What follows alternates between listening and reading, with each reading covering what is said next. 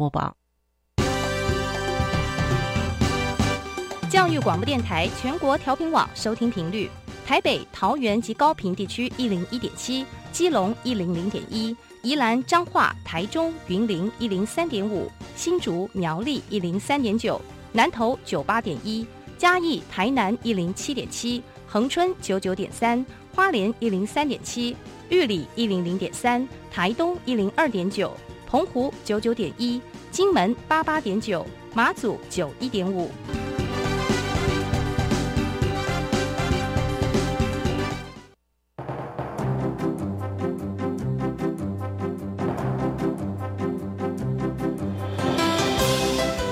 台湾的教育要怎么做才能使孩子面对未来的社会呢？当我们期待孩子改变的同时，也期待教师的教学方法跟着改变，家长的观念也一起改变，一起携手协力同行。谢若楠老师带您探索自发互动共好的十二年国教新课程，听见台湾教育的改变。欢迎收听《国教协作向前行》。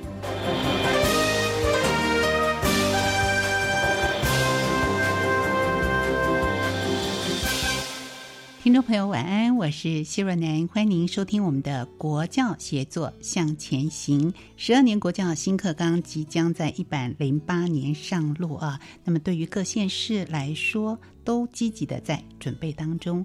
我们的节目呢，也常常带着听众朋友走访各县市，来了解一下各县市的教育局目前准备的现况。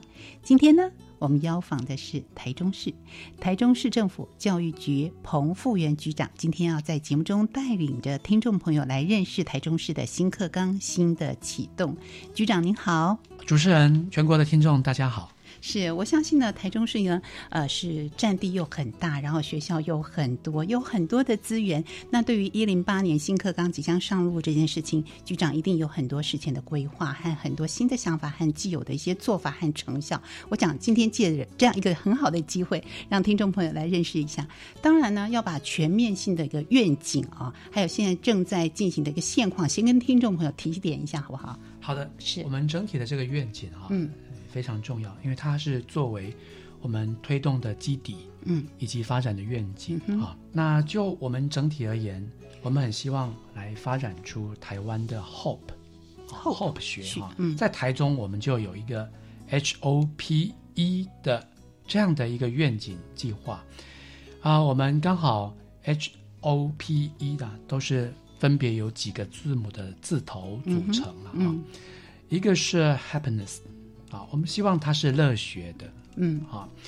那从比较早期，我们学生的这个学习啊，会比较附属于教学之下，甚至在知识之下、教科书之下，嗯。到现在，我们主张以学生为本。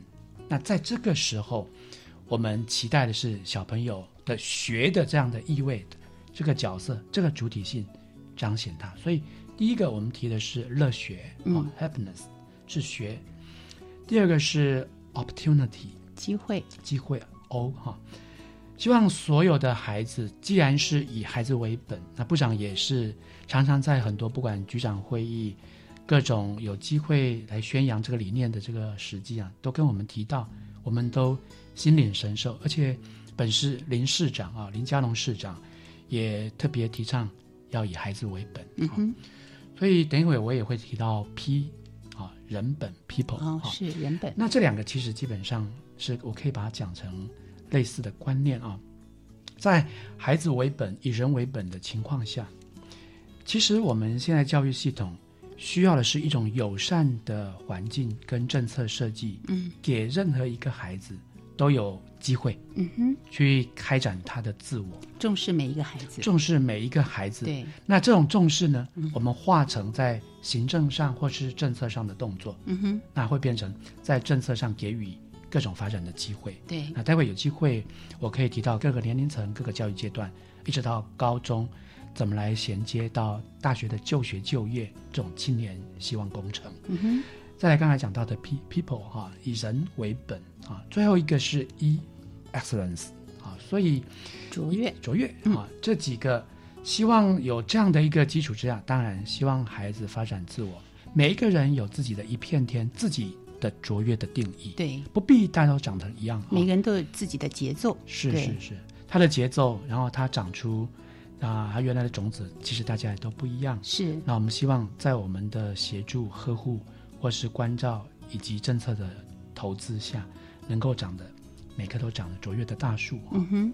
让每个孩子都能够看见希望。是的，嗯，让每个孩子看见希望，在这个 hope 学之下呢，嗯，核心精神就会看到了，看见希望的同时，其实是以学习者为中心的。嗯哼，那我更进而希望以学习者为中心，也能够提到是以学习为中心。嗯，好，对。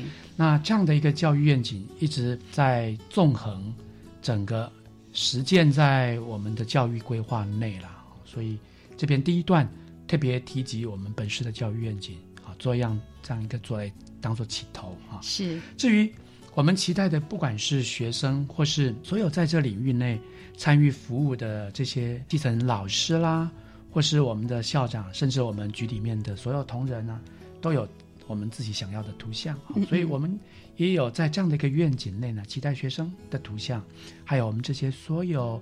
教育同仁这样的图像，嗯嗯，包含学生希望能够，他是自主学习，能够实践品德，嗯哼，科技实作，嗯，会沟通合作，也能人文关怀，在国际的连接理解上，嗯，也要有相对的能力，嗯哼。那在这样的一个图像下呢，我们所有教育同仁希望秉持着专业、热忱跟原创啊，希望能够对新的时代。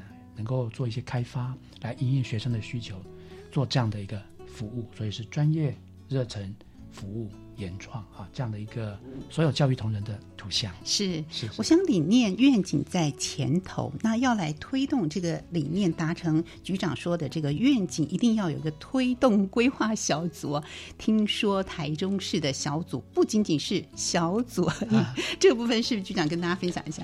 是我以前在教育部担任科长的时候，也负责推动课程。嗯，所以对于课程的这个推动啊，我们有一种非常核心的思考，就是它的推动一定要有。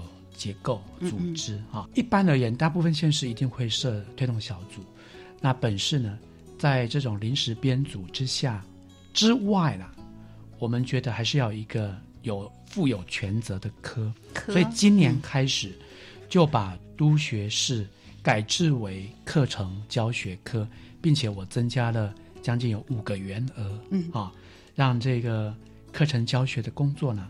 是由一个专业的科来协作，来帮忙各个有关的科室啊，作为一个运转的核心。推动小组呢，是各县市都要设。那设平常这个运作的这个过程中呢，也是对接教育部的组别啊。我们设了四个组，包含法规研修啦、课程教学、专业成长啊、设备资源组啊。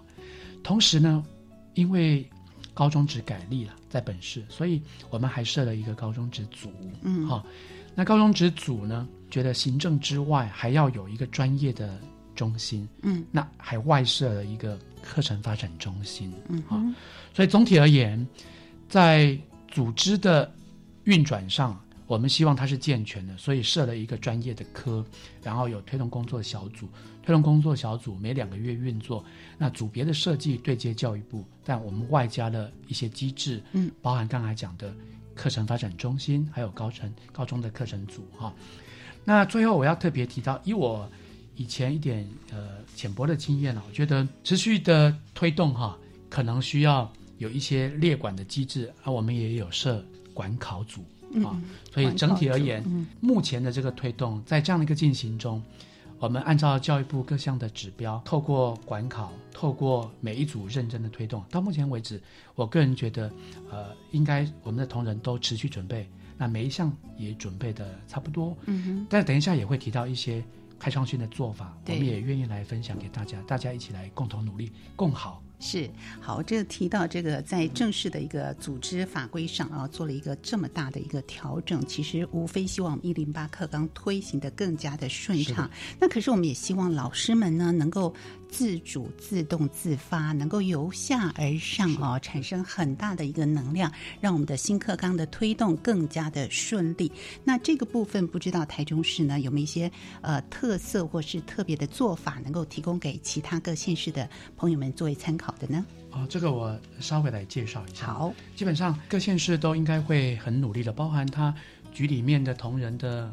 核心成员的成长，嗯，包含校长们，包含设种子教师，是，或是辅导团以及家长的成长，嗯，当然基层所有老师逐步的这个课纲转化的这个研习，哈，这大概我们都会处理了。嗯哼，那我现在要提一个从一种需求的角度来看研习怎么样让他办的有感。我们随便举一个例子，会比较能够来反映这件事的那种。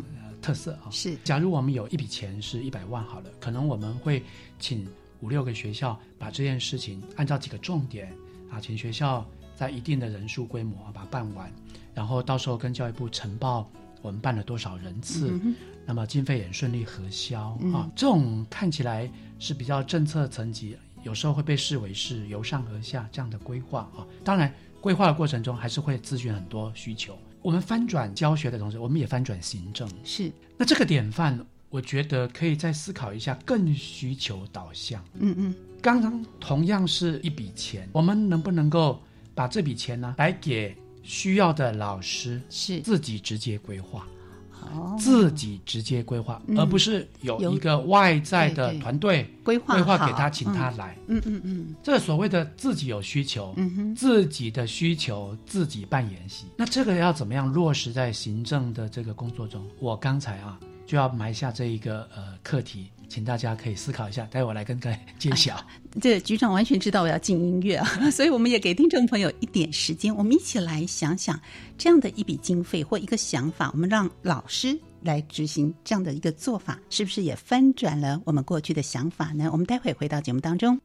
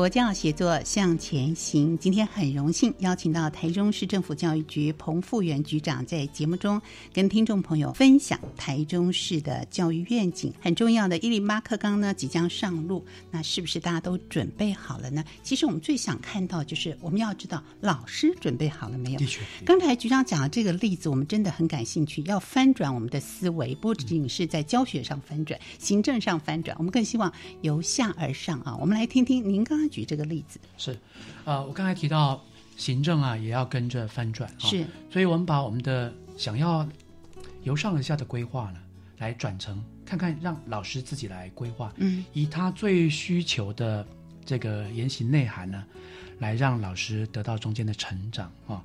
老师最贴近学生，他自己最知道他需要什么。那这种最需要推进什么？以往不容易落实，都要透过很多层层转报的计划，然后人数要一定的规模。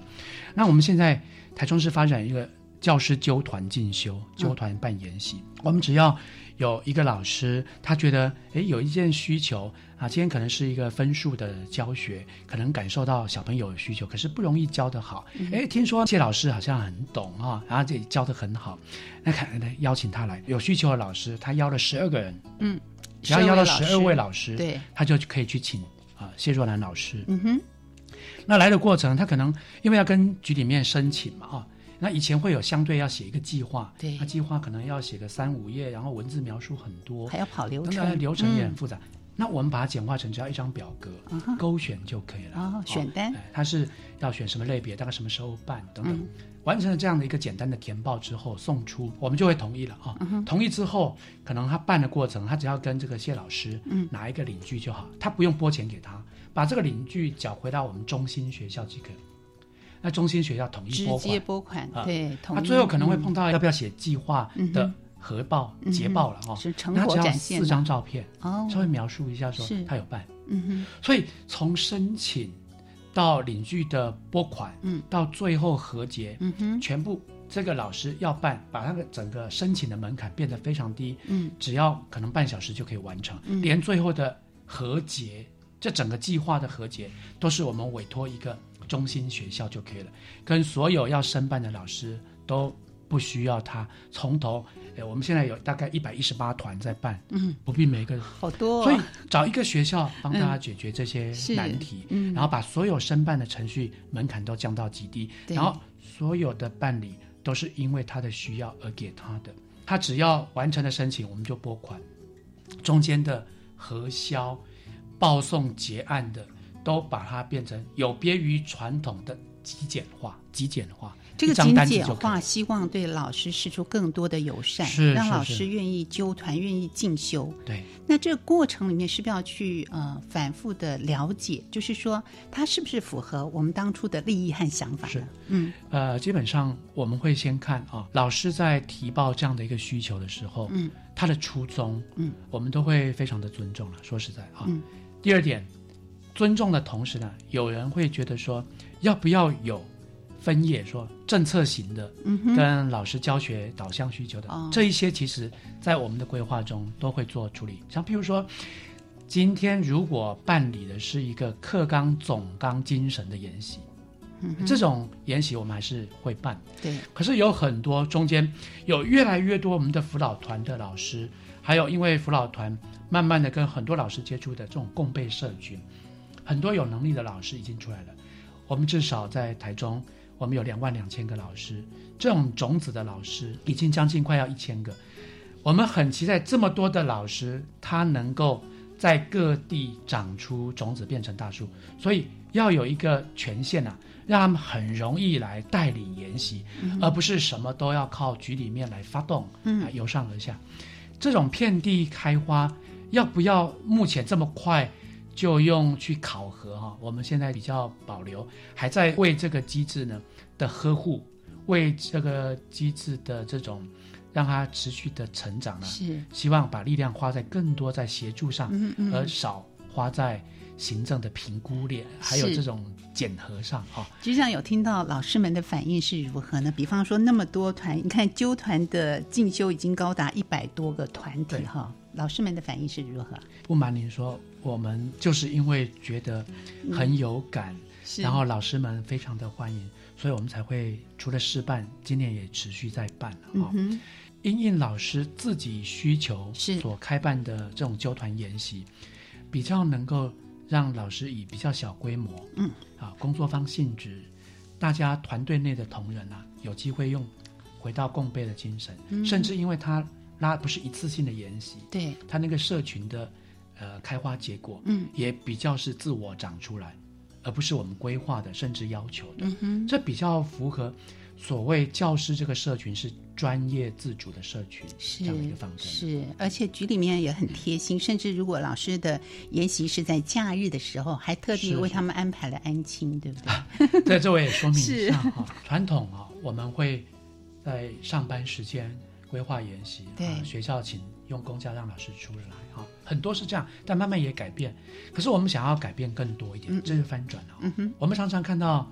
很多老师在最近几年已经用假日，嗯，大家为一个课题，像我们最近在帮忙办一个嗯数学的数学梦想家，嗯，这样一系列的大概有六次到八次的课程，嗯那都在用假日，哦，啊，假日就碰面临到一个这些这么热情的老师，其实是来自全国各地，那我们希望这些这么热情的老师能够让他真的出得来，假日要出来，可能孩子就有一点困扰，对。那那这种需求，教育局就帮他满足。嗯哼，所以我们就用了这个呃一个学校跟他规划说，可能你办老师的成长同时，孩子可能也有托育的需求，对，有托育也有那种客服的需求。是，但是我们又不希望变成制式的啊，关在教室里面让爸爸妈妈安心而已。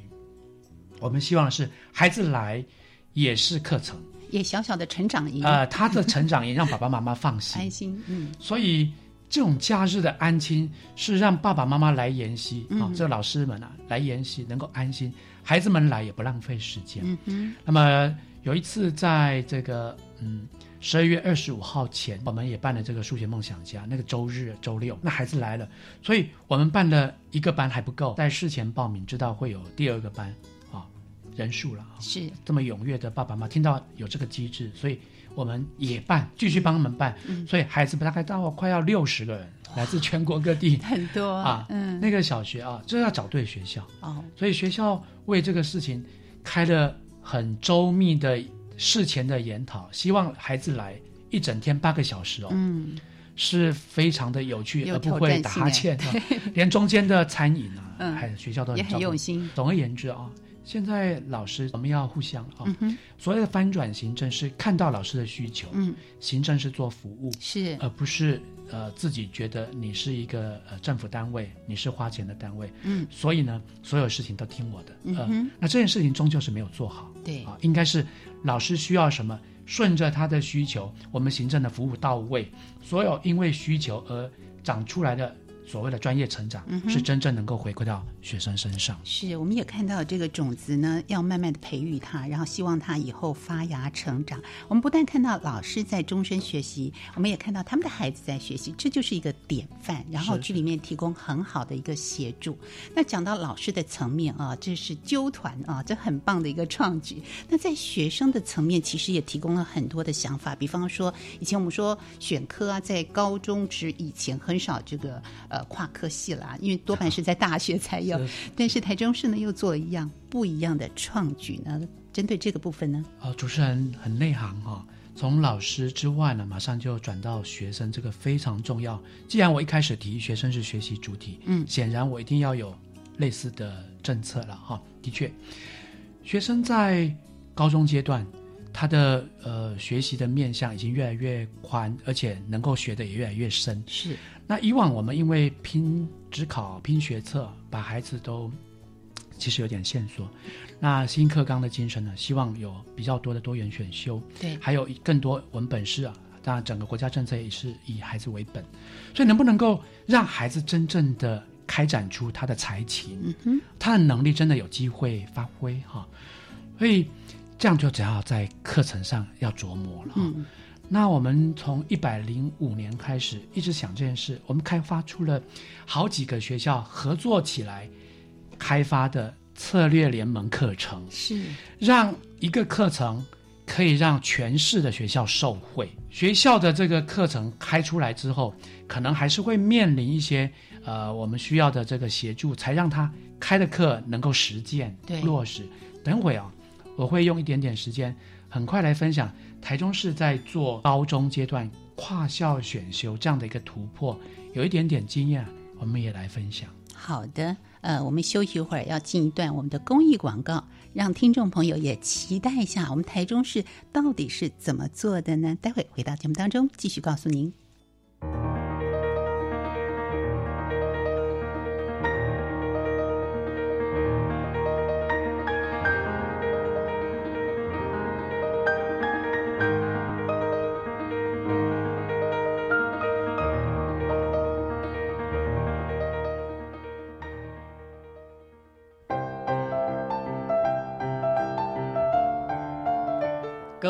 教育电台的听众朋友，大家好，我是面包师傅吴宝春。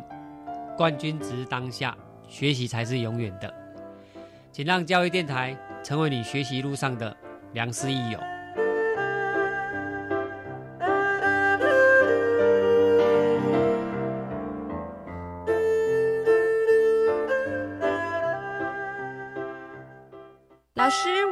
后想参加青年教育与就业储蓄账户方案。好啊，先去工作，往往能更清楚未来的目标，而且参加职场体验，政府每个月还会帮你存一万块，作为未来发展的储蓄金哦。那我完成两到三年的工作体验之后，我还可以继续升学吗？当然可以，而且利用职场体验资历就能直接申请大学就读哦。青年教育与就业储蓄账户方案电话专线零二七七三六五四二二。以上广告是由教育部提供。在台湾社会，有人穷的只剩下钱，有人却连下一餐都没有着落。一文钱，必死英雄汉，人生极难莫过于此。我是你们的老朋友孙悦，请抛下你的救命索，拉上他们一把。你的及时帮助是他们一生的感谢，请捐款支持一九一九爱走动急难家庭救助计划。一九一九，要救要救。大家好，我们是台湾弦乐团，我们都在教育广播电台。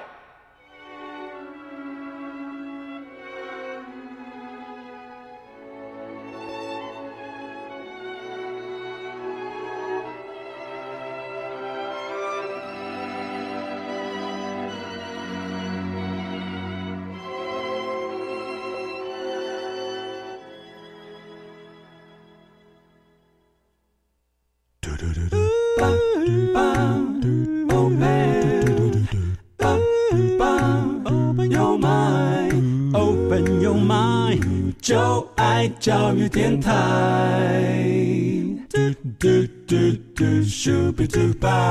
国教协作向前行。今天我们跟听众朋友一起共同来聆听台中市政府教育局彭富源局长谈到的台中市的新课纲新的启动。我们希望让每一个孩子都能够看见希望，从愿景到老师的纠团呐，不管这样的一个层面，我们都希望看到老师是教育现场的最重要的这个执行者。可是我们教育的主体学生这个层面来说呢，更是我们非常非常关心。刚才局长丢了一个前言啊，让我们感受一下这个高中职这种跨选修，不但是科，还有跨校的这样一个选修的机制，到底要如何来进行？它的优缺点或者它的困难点又在哪里呢？局长，跨校选修这个啊，是有感于学校之间都有很棒的老师，那这些老师如果他的课呢，只给他的学校的同学上，很可惜，学校之间。能量那么大，学生的能力也其实现在我们看得到，只要我们解放很多的设计啊，小朋友一定能够让他的能力呢，因他的需要而开花结果。嗯，但是这需要有政策来搭配，让小朋友走出学测跟职考的阴影。其实要学的东西，只要想学，我们就一样要提供。那我们这样怎么提供啊？我们设了高中的课程发展中心，课程发展中心定期所有的教务主任。会一起聚会，并且其中呢，有些学校会来开发出课程。那这一期呢，本来我们有九个学校开出课程，这一期已经成长到十八校，二十四门，所以有些学校已经开出两门课了啊。所以这也是去让老师们去习惯一零八准备要开选修课。嗯嗯，我们啊，除了满足学生发展，我们不等一零八课纲的启动。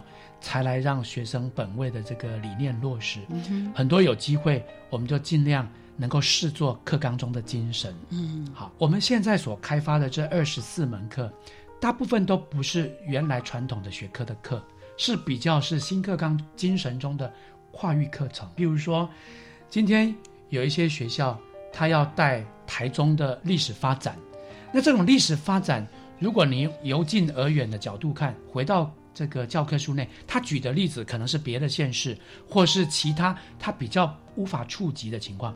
可是，如果同样是举呃我们晚近的年代，他举我们十大民居的摘星山庄，嗯，好像有一个高中，他就发展了一个摘星山庄的这个课程，嗯，他就可以提及当时整个历史的脉络，跟这个摘星山庄本身是十大民居首位，居首位，它的建筑、它的艺术、它的历史，还有整个跟社区发展的连接到晚近的情形，它就是一个非常跨域的课程。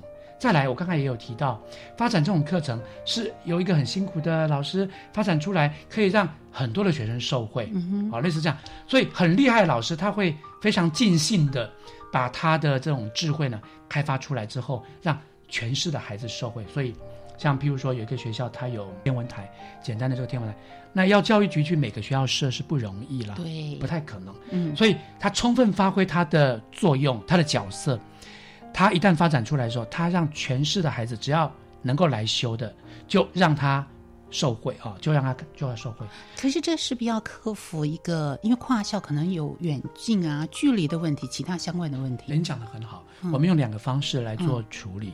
这基本上跨校的这个课程，它的因为跨校没有一个学校能够单独来给时数学分，是由教育局给啊。第一个行政的机制来给。给予处理。第二个，学生的流动间，我们是用假日。哦，假日。你看看这些老师多热情。对呀，你看这孩子学习的热情。每一个班只要一开课秒杀哈。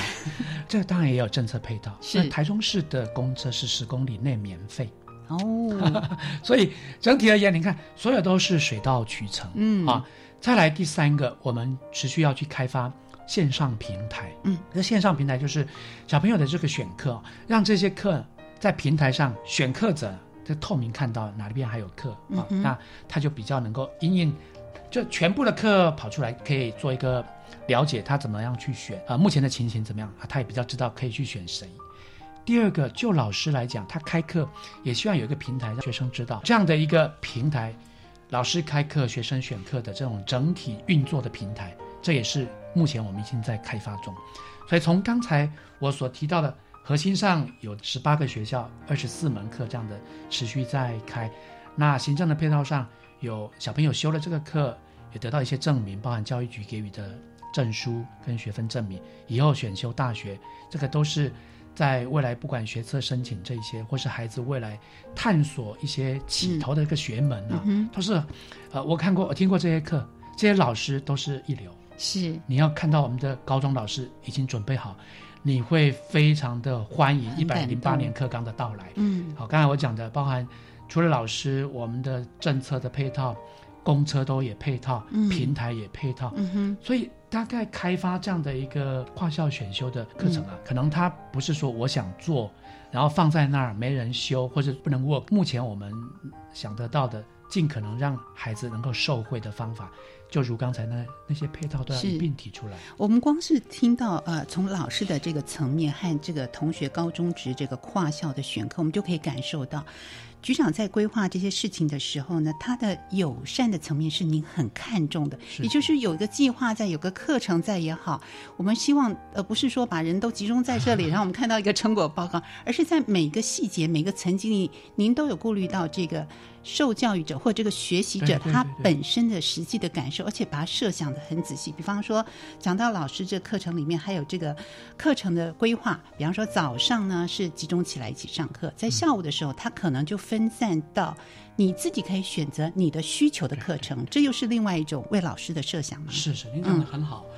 刚刚一开始早先有提到纠团进修，对啊，纠团研习、纠团进修这个模式是充分从老师的需求来出发啊。其实从老师的需求出发的这种满足的做法，行政单位一定也有很多很认真在思考的啊，各件事都有。那我也提供一个我们啊。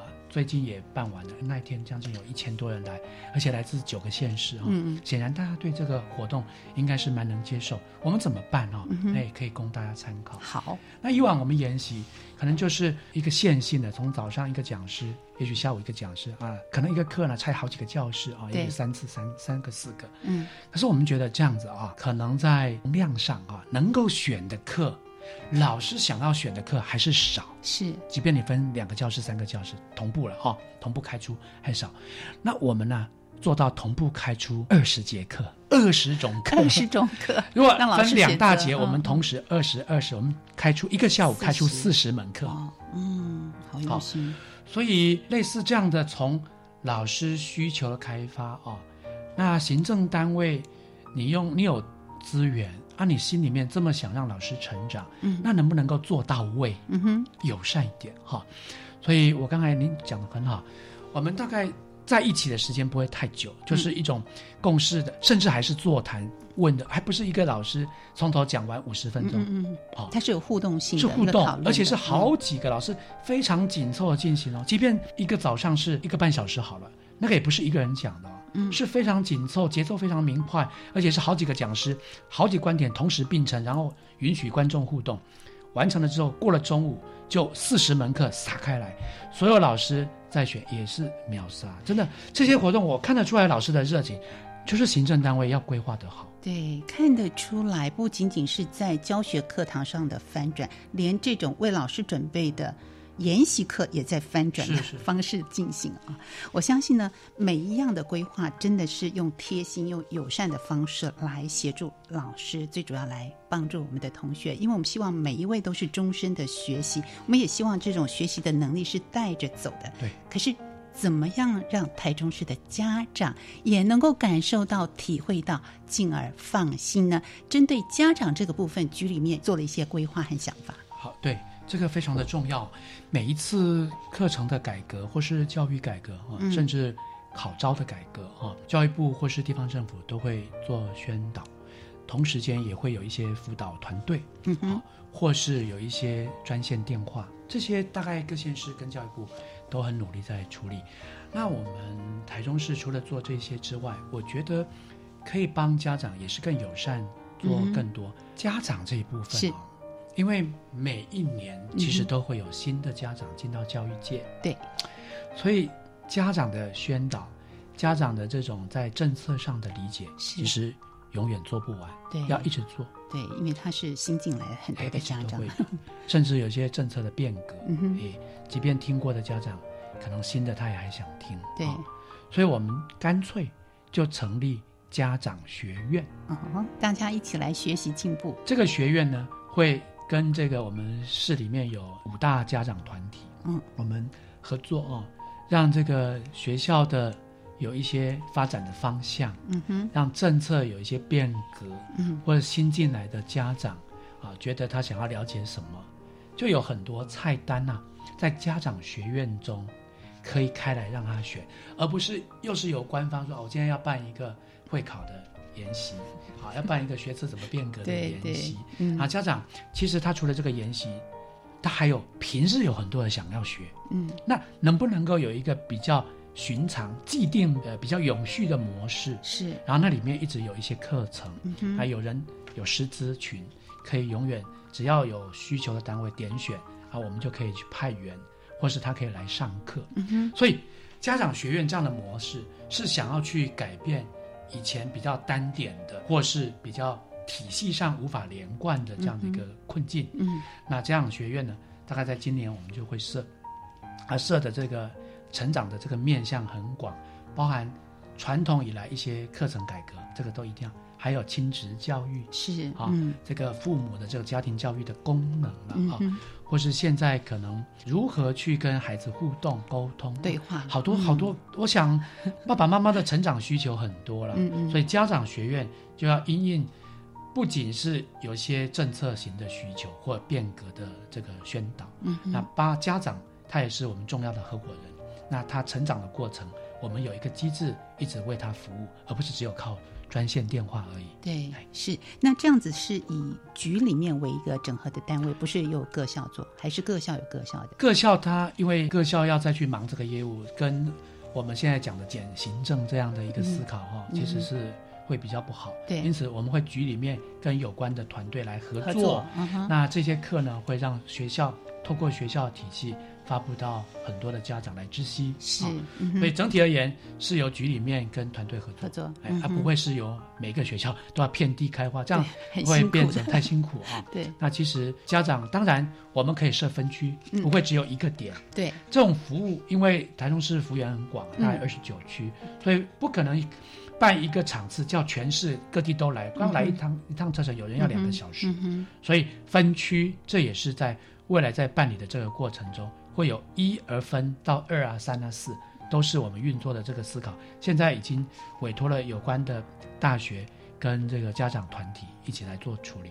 对，好，我们分别听到了从老师教学的层面，同学的这个跨领域、跨校的一个学习，一直到家长学院的成立，都可以感受到局里面呢，真的是。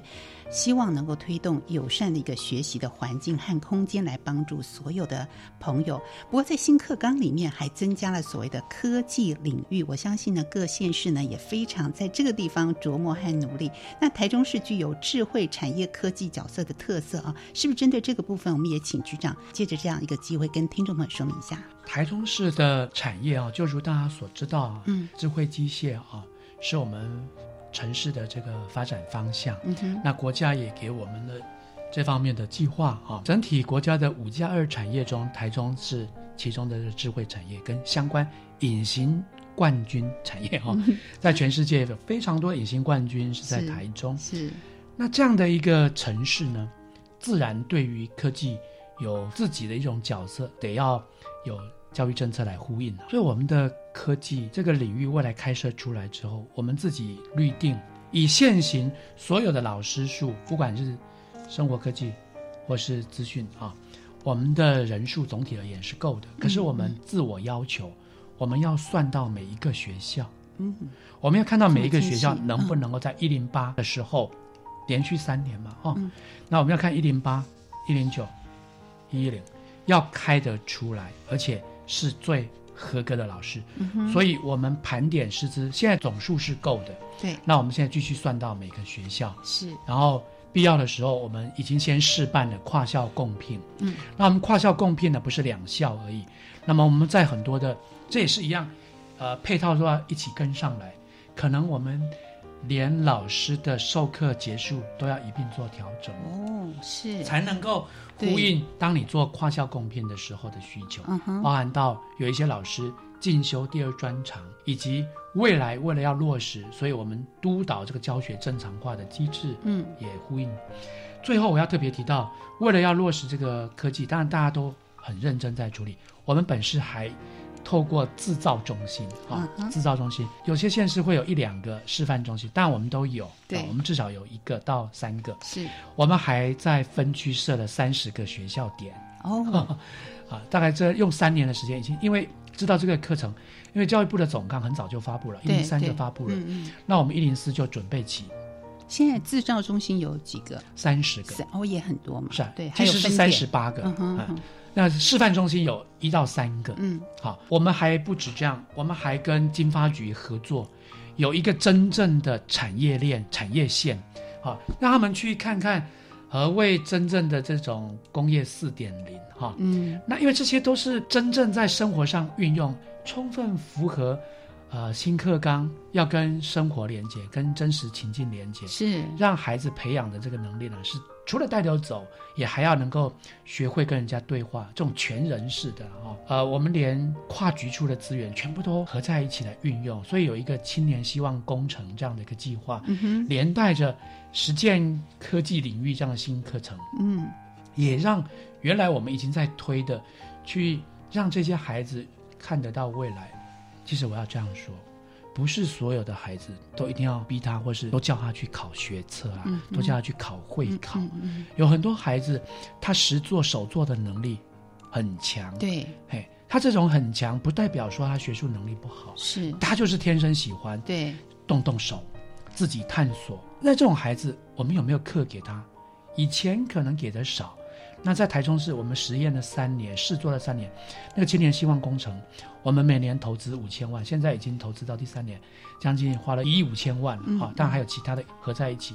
我要跟大家还有爸爸妈妈报告，很多小孩子路非常的宽广，只要我们设计得出来，那这种叫做设计得出来，当然也要翻转行政。嗯，从孩子国中毕业、高中毕业，到底这些孩子他的心性啊，经过了探索，经过了有关就学就业的准备之后，能不能够设计的更完善的这个机制？嗯，那台中市想了三年，那目前也有很多的成果。那如果未来有机会，我也很愿意来分享。是我们听到这个新年的希望工程，在孩子经过自我探索之后，能够每一个阶段里面，他都可以看清楚自己在这个生活层面或者教育体系里面他所在的位置，他不足的地方，他的优势作为又在哪里？我们真的希望帮助每个孩子，在任何阶段他遇到挫折的时候，千万不要放弃。他知道有别条路，有别的方法可以让他继续圆梦下去。是是，这个逐梦的构想呢，就是希望能够让每个孩子都能够看见希望。我们今天也非常感谢局长接受我们的专访，来跟听众朋友分享台中市的新课纲新的启动。谢谢局长，谢谢主持人，谢谢全国的听众，谢谢，再见。谢谢。好，在我们的访谈当中，如果有提到许许多多跟新课纲相关的专有名词，听众朋友可能一下子会觉得，嗯，这是什么？可能没有听得太懂。没关系，我们节目当中特别安排了一个小单元，叫做“课纲小词典”，来帮助听众朋友更加的清楚认识和了解。欢迎听众朋友一起收听。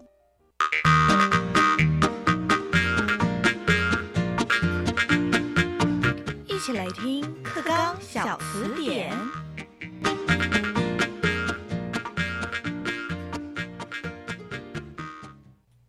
课纲小词典，大家翻字典。大家晚安，我是范登伟。前几个礼拜啊，我们讲到了核心素养，还有素养导向的课程跟教学，还有自发互动共好这三个主题，其实是层层相关联性的哦。那今天我们就要来谈到的是学校本位课程跟校本特色课程，两个看起来好像没有差别哦。我们就要请我们的来宾，国教院课程及教学研究中心的主任洪永善主任来帮我们解释名词的。主任晚安。各位听众，大家晚安。好，我们刚刚提到的就是说，学校本位课程跟校本特色课程这两个名词差别在哪里呢？都有个学校，都有学校，但是它还是有差别吧？是，所以你就知道，其实，在课程纲要呢，提供学校一个空间，能够依据呢、学校的。一个资源条件呢，来自行规划课程。嗯，那么在总纲呢，有特别呢，针对呢学校本位课程有这样的说明哦。那学校宜在本课程纲要的基础上，考量发展愿景、社区需求、产业概况、学生程度、师资、人力、家长期许等因素，在校长领导下，经由教师、家长、业者。专家学者的共同参与，建立福音学生适性发展、务实致用的课程特色。那么，当然在十二年国教课纲，呃，尤其在高中有不同类型，包含普通型，还有呢技术型、综合型、单科型等高中。那么学校呢，本位呢，它会呢，因为在呢不同类型的学校，乃至于呢国小呢、国中，会去呢整体的考量，包含到呢要考量那学校的一个愿景。学生的图像，然后规划整体的课程地图，嗯、包含到呢固定课程跟校定课程。那什么是固定课程呢？我们知道呢，总纲发展之后，下面还有呢各个领域，国语文啦、英语文、数学、自然科学、社会等等各领域的课程纲要。嗯技术型高中还有不同群科的课程纲要，那这是由国家来研定，这是固定课程。嗯、很重要是要养成学生的基本学历，能够奠定呢适性发展的基础。嗯那么相对固定课程呢，就有校定课程。嗯、那校定课程当然就是由学校安排，要来形塑学校教育愿景跟强化学生适性的发展。学校本位课程的发展，它就是要结合固定课程。跟校定课程，嗯，所以它是整体的一个呢课程的很大的一个课程很大的课程的地图。嗯，那谁来做呢？当然是透过呢学校的呢课程发展委员会。嗯，然后大家一起集思广益，共同凝聚共识，来发展愿景，形塑学生的学习图像，嗯、然后逐一的来建构呢各个年级，乃至于呢全校的课程课程地图。那校本特色课程呢？是只有单一那个学校的特色吗？讲到呢，呃，特色哦，就是呢，以往我们知道，就是在现行课纲，我们到每一所学校，每每所学校都会呢端出学校最最亮最亮。对 对，特只有我色们学校有，嗯。别的学校可能很难做得到嘛，哈。嗯对。那例如说，我们学校如果呢是在呃靠近山区，有嗯。许多的学校，在我们像国教院在三峡，那在三峡的、嗯。呃山区有许多的呢学校就发展出呢生态探索、溯溪课程啊，嗯。哦等等。那这些课程就只能够呢在这样资源条件之下，它有这样的条件可以发展出呢特色。嗯，对对对，那换言之，例如在高中，在新课纲呢有校定必修四到八学分，嗯那每一所学校它如何去考量？那我到底能够在这四到八学分的空间，我怎么样子去规划课程？只有我们学校，嗯这是只有我们学校的学生。那这个呢是在校本特色的课程当中呢很强调的。同样的，在国中小也是一样。我刚才举的呢，三峡嗯三峡那个生态探索的例子是是。嗯那这就是一个呢很很棒的例子。那我也知道现在呃在很多的学校呢也一直在开始呢盘整，到底学生学习很重要的那个能力，能力哎或者嗯素养。有哪些？嗯那学校呢？这样的师资的条件，那到底我们可以规划出呢什么属于我们学校的一个特色的课程？嗯，所以刚刚主任讲到的是学校本课程其实是结合部定跟校定，然后学校要怎么样子去发展自己特色课程，其实有点像是呃国中升高中的时候有校园那个博览会，高中就会来呃现场摆摊，然后打出自己有什么特色的课程，或者是寄职高中什么样子特色，每个学生都可以参与的。这个教育的课程让你吸引你去读那间学校嘛？那刚刚还有讲到一个非常重要一点，就是现在改成说校定必修有四到八学分，可以设立自己呃校本特色课程嘛？啊，普通型高中可以设立自己校本特色课程嘛？那很多家长会不会担心说，哎，多了这些特色课程，正课就是可能家长会担心说，国音数自社这些课程。时数被压缩，那孩子学习的知识量会不会无法呃应付之后的大考呢？嗯，布定其实刚才谈到的是一个基本的学历跟适性发展的一个呃大家共同，可是校定它是固定的延伸，就是呢、怎么样子呢？我们在呢固定当中呢所学，然后透过呢学校的这无论是刚才谈到呢特色课程，嗯那乃至于呢在呢普通型高中谈的是呢校定必修，还有呢各种多元包含多元选修等等。那在呢国中小呢，我们就是弹性的学习课程，嗯它能够呢延伸所学，开始呢有一个素养导向的。呃，素养导 要讲到我们素养导向内化成为自己的东西，是是，所以呢，在呢呃，我们讲布定必修呢所学，也能够呢整合的应用呢在呢校定当中，而且两者其实是互相回馈。我们想想看，今天我们如果要去做生态探索，我们也必须呢要能够呢有第一个，你肯定要有自然科学，要有呢健康呢体育等等相关关面向的一个学科知识，对对，乃至于呢，其实学校呢，他还会呢鼓励学生，其实呢，在呢艺术领域的一个呢学习，他可以呢带进去，能够透过呢表演，能够呢透过呢纪录片的记录，透过呢摄影。这是学校也刚才在谈三峡地区有一所学校，就是教学生生态摄影。嗯，那这样子的一个呢学习，它更有机会让学生呢能够呢开始打开经验世界。嗯，打开经验世界，让更多的一个互动能够进得来。对，哦，所以就是说，其实课程啊，它并不会压缩到自己正课时间，反而是从这些特色课程，然后让孩子能够去做跨领域的学习。那刚刚主任讲到这个生态的那个课程，就让我想到以前我们在上美术课去画画。然后画画呢，其实它就是一种艺术美感的培养。那在画画过程当中呢，也会哎，也会有很多老师。那那堂课其实蛮特别的，除了美术老师，还有自然老师，让你认识这个植物到底是什么，还有这个植物它是是呃无性生殖还是有性生殖等等一些生物的概念，还有一些化学等自然面向，把课程呢其实是我觉得是有点。化繁呃化繁为简，然后用更简单的方式让孩子去学习。那校本特色课程怎么样去去做出呃自己有特色课程，让吸引孩子能够去学习，那内化成为自己素养的东西，我觉得是现在学校应该要去思考的一个部分。在接下来怎么样子去定位出自己学校的特色的那个点，在建立于啊，要奠基于在固定跟校定课程上面去设计这样的课程。那这是我们今天讨论到学校本位课程跟校本特色课程两个不同的地方，但两个又互相有关联性的。谢谢主任今天加入我们讨论，谢谢，谢谢大家。那如果听众朋友对于新的课纲名词有什么样子的疑惑的话，也欢迎上我们的教育脉动粉丝专业。我们在下一集的节目当中会为您一起来讨论课纲小词典。我们下次再见，拜拜。